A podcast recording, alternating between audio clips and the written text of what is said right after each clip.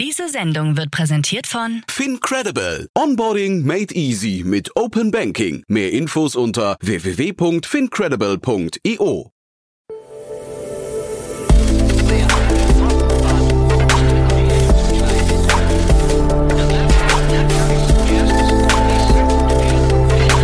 Startup Insider Daily. Investments und Exits. Herzlich willkommen zu Startup Insider Daily. Mein Name ist Jan Thomas und das hier ist unser Format Investments und Exits. Ihr wisst ja, wir begrüßen hier jeden Tag die wichtigsten Investorinnen und Investoren aus Deutschland und sprechen mit ihnen über Finanzierungsrunden und über Exits und über alles, was aus Investorinnen und Investorensicht wichtig ist oder wichtig wird. Heute zu Gast ist Niklas Raberg von Capnemic und wir haben natürlich, sage ich mal, zwei richtig coole Themen besprochen.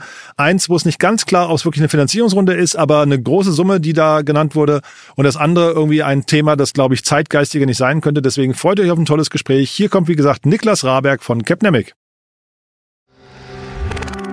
Werbung. Sei dabei beim HTGF Family Day am 11. und 12. Juni in der Station Berlin. Für zwei Tage voller Inspiration und Business. Tauche ein in ein einzigartiges Netzwerkerlebnis mit bis zu 1500 Teilnehmenden. Erkunde das innovative Seed- und Later-Stage-Portfolio des Hightech Gründerfonds. Lass dich vom vielseitigen Programm inspirieren und knüpfe wertvolle Kontakte. Sichere dir jetzt dein Ticket. Mehr Informationen findest du unter www.family-day-htgf www.startup.de. Startup Insider Daily. Investments und Exits. Sehr schön, ja, ich freue mich. Niklas Raberg ist wieder hier von Capnemic. Hallo Niklas. Hallo Jan, schön wieder dabei zu sein. Ich freue mich auch sehr. Tolle Themen hast du mitgebracht. Äh, macht aber äh, machst du ja eigentlich immer, ne? Muss man sagen, ja. aber sind wirklich schöne Themen. Ich würde aber sagen, bevor wir loslegen, ein paar Sätze zu euch, ne? Sehr gern. Äh, paar Worte zu Capnemic. Wir sind Frühphaseninvestor mit Fokus auf softwarebasierte Startups, machen überwiegend, aber nicht ausschließlich B2B-Investments. Ähm, wir investieren aktuell aus der dritten Vorgeneration mit einem Volumen von 190 Millionen Euro. Unsere initialen Tickets liegen zwischen 500.000 bis 5 Millionen Euro. Und ähm, damit sind wir hoffentlich ein relevanter Partner für Teams, die ihre Pre-Seed Seed oder Series A Runde planen. Hm. Ich habe euch gerade unlängst gesehen, Tanso, ne, war glaube ich das Unternehmen. Ganz genau, unser letztes bekanntes Investment. Ja, sag noch mal ein, zwei Sätze dazu vielleicht, weil das ist ja ein spannendes Thema, ne? Ja, total. Ähm, genau, wir haben uns kürzlich an Tanso aus München beteiligt. Ähm, das Unternehmen hilft Unternehmen bei der Bilanzierung und Reduktion ihres CO2-Fußabdrucks. Und das Spannende bei Tanso ist, dass sie von Anfang an rein auf ähm, Industrieunternehmen fokussieren. Das heißt, sie haben ihren vertikalen Ansatz gewählt im Vergleich zu anderen, die eher horizontal unterwegs sind. Mhm. Und Runde war, glaube ich, mit Picos ne, und UVC, hatte ich, glaube ich, gesehen, ne? Ja, ganz genau, ja, ganz ja. genau. Also spannend, ja. Ähm, und die Themen heute, ich glaube, das erste würde fast auch ein bisschen zu euch passen. Ihr müsst mal gleich sagen, äh, ob ich da ganz falsch liege oder ob das ein Thema wäre, was ihr euch auch angucken würdet. Ja, das lösen wir auf, wenn wir gesagt haben, was die machen. Ja, genau. Ja, cool. Legen wir los, ne? Genau, also erstes Thema sehr spannend. Ähm, Unternehmen, das heißt Voltfang, ähm, kommt aus Aachen, ist eine Ausgründung aus der RWTH.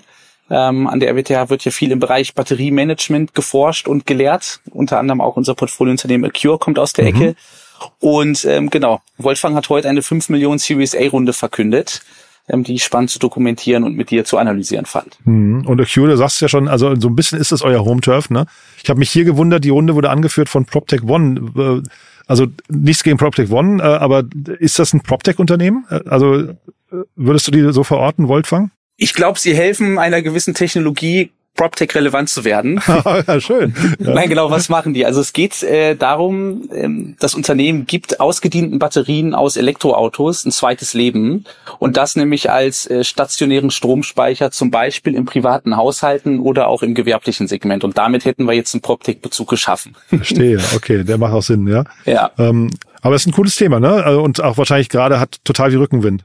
Ja, genau. Also das Spannende ist, ähm, die lösen eben nicht nur ein Recyclingproblem von diesen Elektroautobatterien, worauf wir gleich nochmal eingehen können, was da die Herausforderungen sind, sondern sie leisten ähm, mit ihrer Lösung auch einen sehr wertvollen Beitrag zur Energiewende. Ist also ein ähm, sehr, sehr relevantes Thema. Wir hatten jetzt ja in den letzten Wochen vermehrt die Wärmepumpe in den Medien, aber auch die Solaranlagen ähm, die produzieren ja häufig Strom oder Energie, wenn sie nicht gebraucht werden. Von daher brauchst du Speichermöglichkeiten. Und ähm, genau hier setzt Voltfang an, eben Batterien, die vormals in einem anderen Anwendungsfall ähm, gut funktioniert haben, dann aber zu alt geworden sind, im neuen ähm, Use Case 2 zu platzieren hm. und da nochmal ein neues Leben zu ermöglichen. Und das ist erstmal von der Story her total cool, finde ich. Als Käufer wüsste ich jetzt gar nicht, also wenn ich mir meine Akkus zu Hause angucke, dann denke ich immer so, irgendwann lassen die halt nach. Ne? Also weiß ich jetzt gar nicht genau, wie lange so eine Batterie wirklich leben kann. Ne? Also da bin ich aber jetzt auch, also das ist jetzt eher nur so, ich versuche mal mit dem, mit dem Käuferblick da drauf zu gucken. Aber das scheint schon Sinn zu machen, das Ganze, ne? Ja, total. Also es geht ja jetzt nicht um die klassische Batterie ja, im genau. Verbrennerauto, genau. sondern wir sind in der Elektromobilität und ähm, da hat eine Batterie wohl ein durchschnittliches Alter von acht bis zehn Jahren, Ach, wow. ähm, okay. habe ich gelernt. Und ähm, danach geht die Kapazität der Batterie um 20 bis 30 Prozent zurück. Ja, und ähm, dadurch eignet sie sich nicht mehr für den Anwendungsfall ähm, des Autofahrens, weil du keine weite Reichweite mehr schaffst mhm. ähm, mit dem Auto. Jetzt ist es aber so, dass du mit diesen verbleibenden 70 bis 80 Prozent Batteriespeicherleistung durchaus in anderen Anwendungsfelden wie eben Stromspeicher noch einiges ähm, erreichen kannst. Und genau mhm. hier setzt Voltfang eben an. Mhm.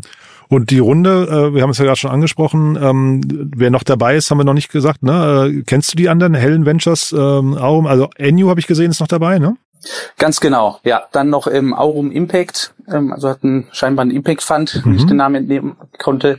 Helen Ventures kommt aus Finnland. Ähm, die haben tatsächlich Aha. schon zwei, drei Investments auch in Deutschland getätigt im Bereich Mobilität oder auch Erneuerbaren. Ich glaube, bei der Live EO sind sie dabei und bei Node Energy habe ich gesehen. Mhm. Die beiden Unternehmen kannte ich auch und ähm, ist für das Thema oder für das Unternehmen Voltfang ein sehr guter Match. Mhm, cool. Und du hast aber gerade gesagt, also die Herausforderungen im Markt an sich äh, schreien erstmal nach einer Lösung. Ne? Also das klang jetzt gerade so durch, als, als gibt es da auch wirklich ein großes Problem, was gelöst wird. Genau, der Punkt ist nämlich der, dass die ähm, Automobilhersteller zur Rücknahme der Batterie verpflichtet sind. Ja, also mhm.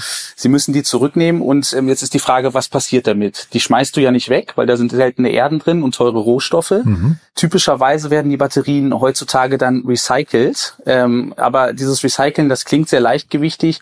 Tatsächlich wird dabei der Akku meistens geschreddert, ja, und dann in Säure aufgelöst oder eingeschmolzen, wodurch eine sogenannte schwarze Masse entsteht, aus der wiederum dann die wertvollen Bestandteile mit chemischen Verfahren wieder herausgelöst werden. Ja, also okay. ich stecke da jetzt nicht im Detail drin, das Ganze klingt aber nicht sehr gesund nee. und nach einem hohen Optimierungspotenzial. Was ist denn das Gegenteil von Cleantech? Ja, ja genau. ja.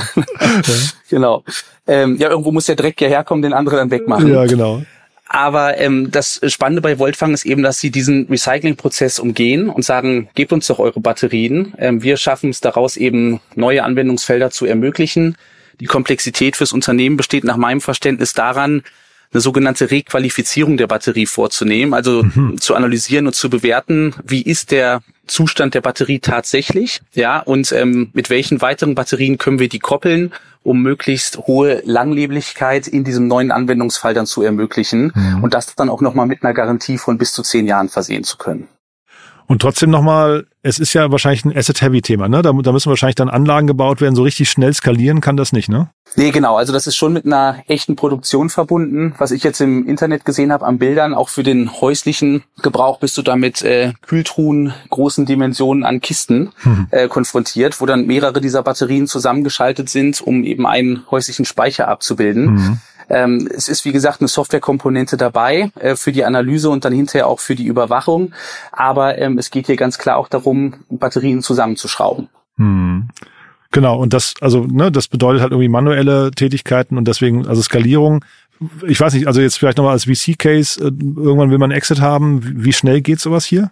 Ich glaube, äh, das Timing für, für das Unternehmen ist aktuell sehr gut. Mhm. Die Elektromobilität ist ja langsam ins Rollen gekommen und wenn wir jetzt nochmal diesen Zeitraum von acht bis zehn Jahren ähm, uns vor Augen ähm, nehmen, dann ist davon auszugehen, dass ähm, bald da auch große Wellen an Batteriemengen ähm, zurückkommen, die es zu verwerten gilt. Ähm, deswegen glaube ich schon, dass das Unternehmen hier schnell eine gute Traktion aufbauen kann.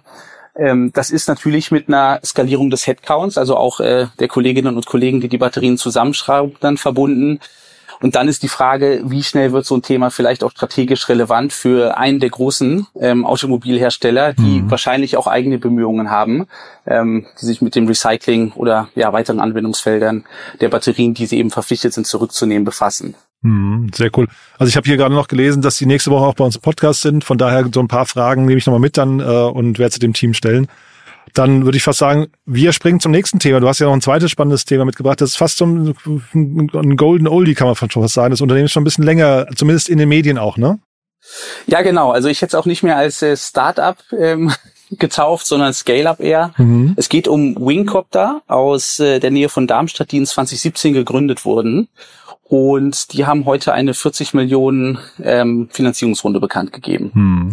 Und das Unternehmen kennt man, wie gesagt, schon länger. Äh, große Pläne, also auch oft große Ankündigungen. Jetzt will ich gar nicht sagen, dass die, ich glaube, das ist auch gerade so ein bisschen noch in der Schwebe. Ne? Also die, die wollen ja so ein riesengroßes Streckennetz, glaube ich, aufbauen in, in Afrika. Ne? Ja, ja, also was sie tun ist, die sie entwickeln Transportdrohnen für humanitäre und zivile Anwendungen. Hm. Ja, ähm, und Anwendungsfelder sind da, wie du gerade auch gesagt hast, zum Beispiel die Versorgung mit Medikamenten oder Lebensmitteln von schwer zugänglichen Regionen. Ja, mhm. oder ein anderer Anwendungsfall ist, habe ich gelesen, die Belieferung von Windparks, also Offshore-Windparks mit Ersatzteilen. Ach ja, das heißt, da müssen ja die Drohnen große Entfernungen zurücklegen Aha. können, sehr präzise auch in der äh, Navigation sein und in den Landungsfähigkeiten. Also auf sehr kleinen Flächen müssen sie landen können.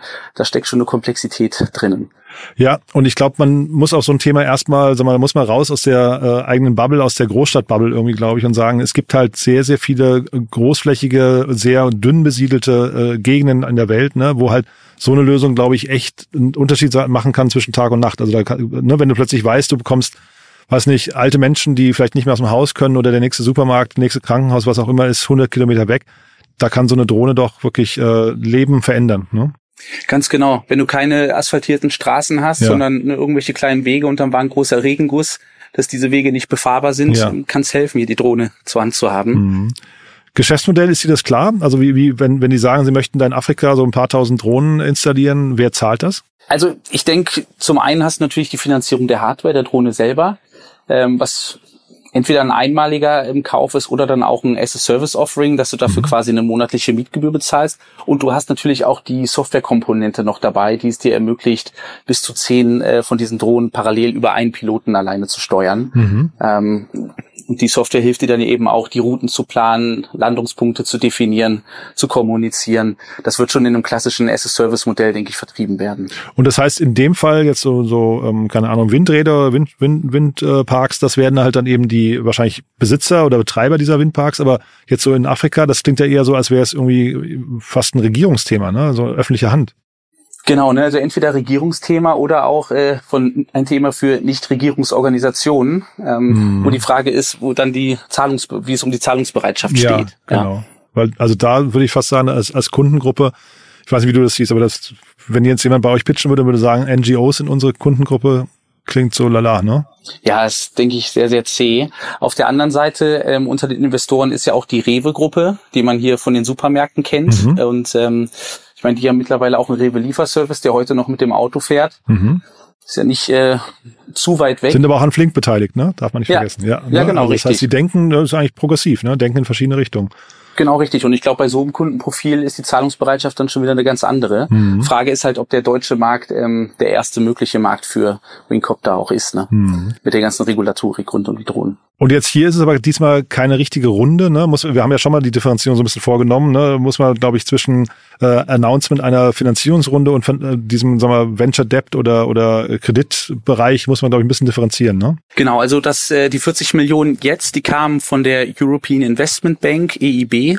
Und ähm, in der Pressemitteilung stand, es handelt sich um quasi Eigenkapital. Ähm, für mich hat sich das aber auch sehr nach ähm, Venture Debt gelesen. Mhm. Das heißt also, ohne dass eine unmittelbare Beteiligung am Unternehmen statt findet oder erfolgt, wahrscheinlich mit ähm, flexibleren, fürs Unternehmen an, äh, angenehmeren Terms verbu verbunden ähm, auf die Rückzahlung. Ja, mhm. weil typischerweise hast du bei Venture Debt Verträgen nicht nur die Zinszahlung, sondern recht schnell auch ähm, die Rückzahlung erster Tranchen. Und so wie ich das verstanden habe, positioniert die EIB sich hier freundlicher, so dass das Unternehmen länger mit dem Geld arbeiten kann bevor es zurückzahlt. Mhm. Und wie guckt ihr als Capnemic jetzt generell auf den Drohnenmarkt? Ist das ein Thema, das ihr euch mal angeschaut habt? Äh, angeschaut haben wir es uns und gucken wir es uns auch häufiger äh, noch an. Für uns ist entscheidend, dass da auch ähm, keine ja, hohen Bezugsrisiken in der in den Hardware-Komponenten besteht und dass es auch eine Software-Komponente dabei gibt, ähm, die entwickelt wird, in der wir dann mit aufgehen können als Investment mhm. Case. Mhm. Weil auch hier, ne, also es braucht viel Kapital, um das Ding groß zu machen. Klar. Ja. Also ich denke auch die 40 Millionen werden hier ganz klar zur Vorfinanzierung der Hardware genutzt, die mhm. vielleicht schon äh, als Bestellung in Büchern ist, zur Auslieferung fertig. Mhm. Die 40 Millionen waren ja aber auch nicht das erste Geld, was das Unternehmen bekommen hat. Ähm, wir hatten eben schon gesagt, in 2017 gegründet und äh, mittlerweile sind auch schon über 100 Millionen Dollar im Unternehmen drin, habe ich verstanden. Und ich also es gibt ja jetzt immer dieses ganze Thema Flugtaxen, da hätte ich jetzt auch noch gesagt, das ist eigentlich auch ein schwieriger Referenzpunkt, weil da gibt's halt sehr viele Unternehmen, die halt Großes probieren und es war, glaube ich, aber auch vorher abzusehen, dass es, äh, sagen wir, mehr, mehr geben wird, die scheitern, als äh, die, die es hinterher schaffen. Äh, ich weiß nicht, ob das, ob die Analogie hier stimmt, aber das, ne, also irgendwie habe ich so das Gefühl, diese ganze Branche entwickelt sich langsamer, als man das irgendwie erwartet hatte, vielleicht mal. Ja, es sind natürlich auch ähm, disruptivere Ansätze, als wir das im Softwarebereich manchmal Total, sehen, wo ja. du einen neuen Layer auf bestehende Software ja. aufsetzt. Mhm. Ähm, die Themen brauchen mehr Zeit, mehr Geld. Mhm. Dafür, wenn sie durchkommen, dann werden sie auch richtig groß. Ja, und äh, das soll jetzt auch gar nicht so negativ klingen. Ne? Ich finde so Gründer, die losrennen und sagen, hier, ich habe eine große Idee, ich möchte ganz Afrika mit einem Drohnennetz irgendwie versorgen. Ich meine, das ist äh, gigantisch. Ne? Also das, dafür lohnt es sich auch morgens aufzustehen, finde ich. Ja, definitiv. Ist ein ja. toller Antrieb. Ja. Ähm, gibt wirklich viele Anwendungsfälle für die Technologie und die Lösung. Mhm. Ich hatte auch gelesen, äh, eine Drohne kann bis zu fünf Kilogramm äh, transportieren über bis zu 100 Kilometer. Also es ist schon echt eine Strecke, die sie meistern können. Sehr cool. Ja, also tolle Themen, wie gesagt, ähm, beide sehr kapitalintensiv. Äh, Voltfang, wie gesagt, wahrscheinlich nächste Woche bei uns im Podcast, wenn ich es richtig verstanden habe. Da können wir nochmal ein bisschen tiefer bohren. Und ich glaube, bei, ähm, bei ähm, Wingcopter fragen wir auch nochmal nach. Äh, vielleicht vielleicht äh, ergibt sich da auch nochmal ein Gespräch. Das klingt gut. Niklas, hat großen Spaß gemacht. Ja, wer darf sich bei euch melden? Ja, also Unternehmen in der Frühphase mit Softwarekomponente dabei. Wir freuen uns über einen Austausch und geben immer qualifiziert Rückmeldung. Super. Lieben Dank, ja, dann bis zum nächsten Mal. Bis dann, Jan, danke dir. Hat Spaß gemacht, ne? Ciao. Ciao. Startup Insider Daily, Investments und Exits. Der tägliche Dialog mit Experten aus der VC-Szene. Ja, das war Niklas Raberg von Capnemic und das war Investments und Exits für heute und für diese Woche. Ich hoffe, es hat euch Spaß gemacht. Wie immer die Bitte gerne weiterempfehlen. Vielleicht kennt ihr jemanden, der hier unbedingt mal reinhören sollte, der oder die uns noch nicht kennen und der oder dem diese Folge vielleicht gefallen könnte, die Spaß dran haben könnten, sich mit Startups und ihren Geschäftsmodellen auseinanderzusetzen. Dafür vielen Dank an euch. Ja, und ansonsten kurz der Hinweis auf unsere Plattform und damit verbunden auch dem Hinweis, dass wir Mitarbeiterinnen und Mitarbeiter suchen, die mit uns diese Plattform aufbauen. Wir suchen auch im Content-Bereich weiterhin Verstärkung und natürlich auch im Sales-Bereich. Das heißt, schaut gerne mal vorbei auf www.startupinsider.de und dann könnt ihr zum einen den Fortschritt sehen. Ihr wisst ja, sie entwickelt sich dauernd weiter. Wir wollen ja das größte Verzeichnis der deutschen Startup-Szene bauen mit den Profilen von möglichst allen relevanten Startups, die man kennen sollte. Den Gründern, den Investoren, den Business Angels, den Podcasts, den News und so weiter und so fort. Also ein richtig dickes Brett, was wir da bohren, aber mit viel Passion. Und dafür suchen wir halt eben Mitarbeiter, die uns unterstützen, die mit einem coolen Team, in einem coolen Büro, an einem coolen Ort, an einem coolen Projekt arbeiten möchten. Wenn ihr euch angesprochen fühlt oder jemanden kennt, der sich angesprochen fühlen könnte, der oder die brennen für die Startup-Szene, dann gerne an uns verweisen oder auf der Plattform einfach vorbeischauen, www.startupinsider.de und dann auf den Bereich Arbeit mit uns gehen. Wir freuen uns auf jeden Fall über jede Bewerbung. Wir gehen mit jedem ins Gespräch, von dem oder der wir das Gefühl haben, sie passen zu uns. Ja, das war's für den Moment. Euch einen wunderschönen Tag. Vielleicht hören wir uns gleich nochmal wieder. Und wenn nicht gleich oder nachher, dann vielleicht morgen unser Startup Insider Media Talk. Aber auch nachher kommen noch tolle Interviews, unter anderem to Infinity and Beyond. Und am Sonntag dann wie immer an jedem Sonntag Startup Insider Read Only, unser Bücherpodcast mit Büchern von oder für die Startup-Szene von Unternehmerinnen und Unternehmern geschrieben oder genau für solche. Ja, das soll es gewesen sein für den Moment. Euch trotzdem schon mal provisorisch ein wunderschönes schönes Wochenende und allerspätestens bis Montag. Ciao, ciao.